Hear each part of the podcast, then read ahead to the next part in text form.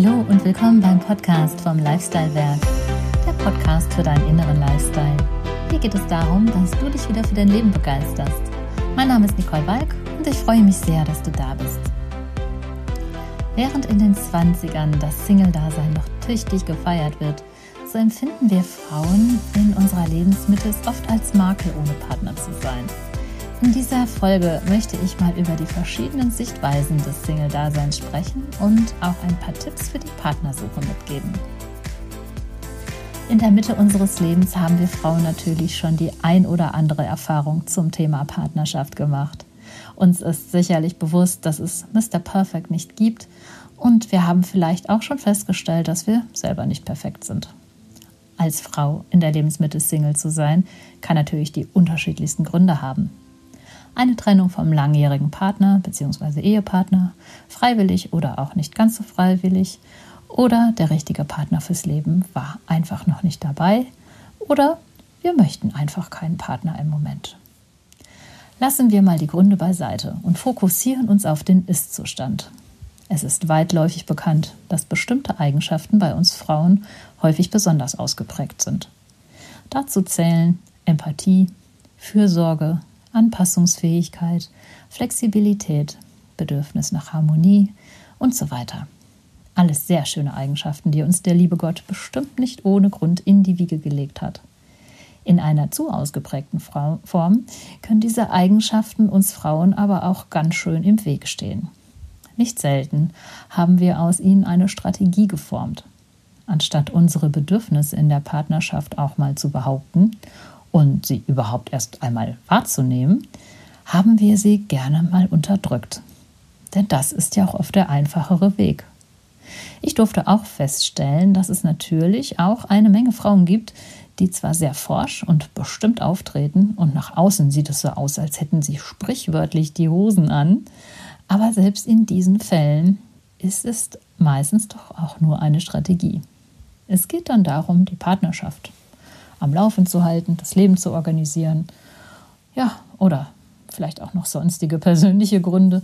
Aber leider bleiben dabei die wahren Gefühle ziemlich auf der Strecke.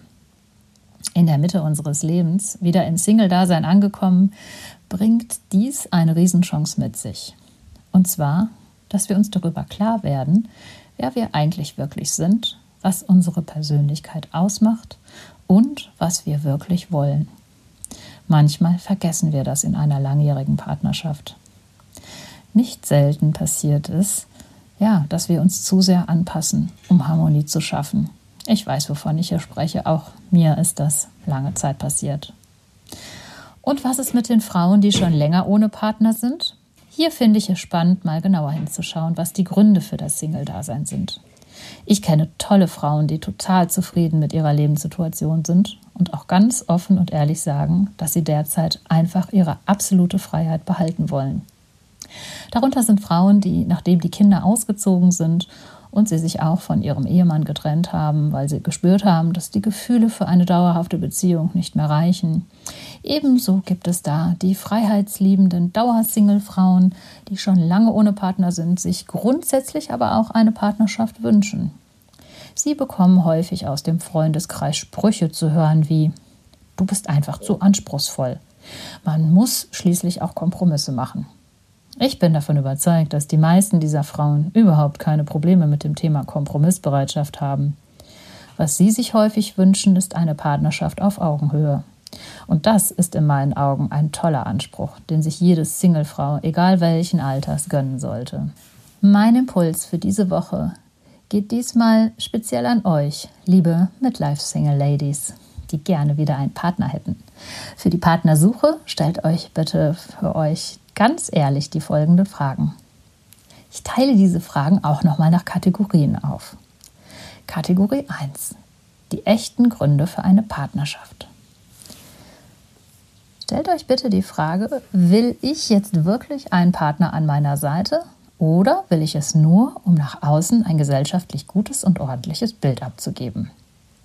Du ahnst es vielleicht schon, dass deine Partnerschaft sich emotional eventuell schwierig gestalten könnte, wenn du sie nur führst, um im Außen toll dazustehen.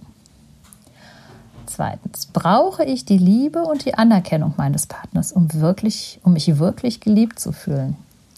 Achtung, an dieser Stelle bitte wirklich ehrlich zu euch sein.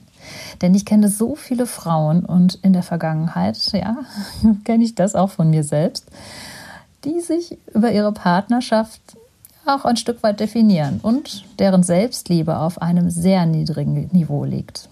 Du kannst nur so viel Liebe geben, wie du selbst für dich empfindest. Und das kann niemand von außen kompensieren. Beziehung bedeutet, den anderen dabei zu unterstützen, sein Potenzial zu entfalten und innerlich zu wachsen. Wichtig ist auch, dass du dir ehrlich die Frage beantwortest, bist du emotional wirklich frei? Oder hängst du vielleicht noch an einem deiner Verflossenen und möchtest du mit deiner neuen Partnerschaft nur versuchen, den alten Schmerz zu verdrängen? Wenn das der Fall ist, solltest du bitte zuerst an deinem alten Schmerz arbeiten. Alles andere wäre gegenüber dem neuen Partner einfach nicht fair. Kommen wir zur Kategorie 2. Wünsch dir was. Welche Charaktereigenschaften soll dein Partner haben? Was ist dir dabei wichtig? Was für ein Typ soll er sein? Schreib am besten alles auf und ergänze die Wunschliste auch immer mal. Es geht ja nicht darum, dass du eine Katalogbestellung machen sollst, aber es ist doch sinnvoll, sich über die wesentlichen Wesenszüge klar zu werden. Und hier kommt ein wichtiger Hinweis. Vermeide Verallgemeinerungen.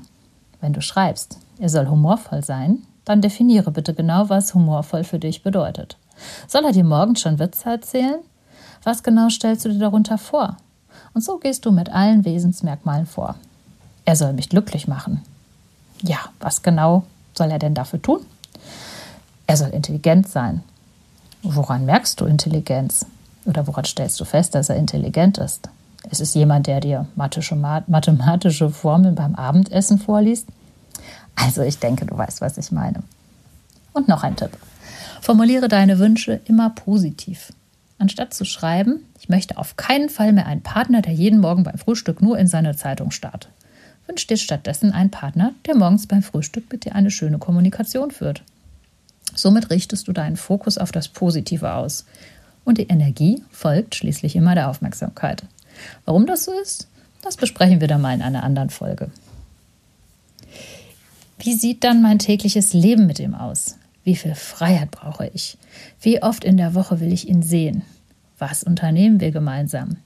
Stelle dir in deinem Alltag so oft wie möglich vor, wie ihr, wie ihr ihn in diesem jeweiligen Moment gestaltet.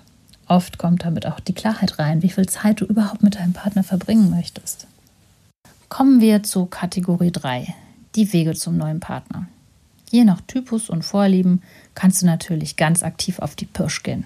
Das Internet bietet dazu ja einige Partnerportale an. Viele finden hier ihr Glück und es ist sicherlich eine sehr effiziente Methode, möglichst viele potenzielle Partner kennenzulernen. Und ich kenne viele Paare, die sich hier gefunden haben. Hier geht es aus meiner Sicht eher einen wesentlichen Punkt zu beachten. Wie viel Wunschtraum interpretiere ich in den Partner hinein und natürlich auch umgekehrt.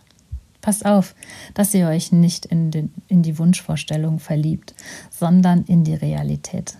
Dazu empfehle ich, sich bei Interesse an einem potenziellen Partner möglichst rasch zu treffen und nicht lange virtuell oder telefonisch auszutauschen.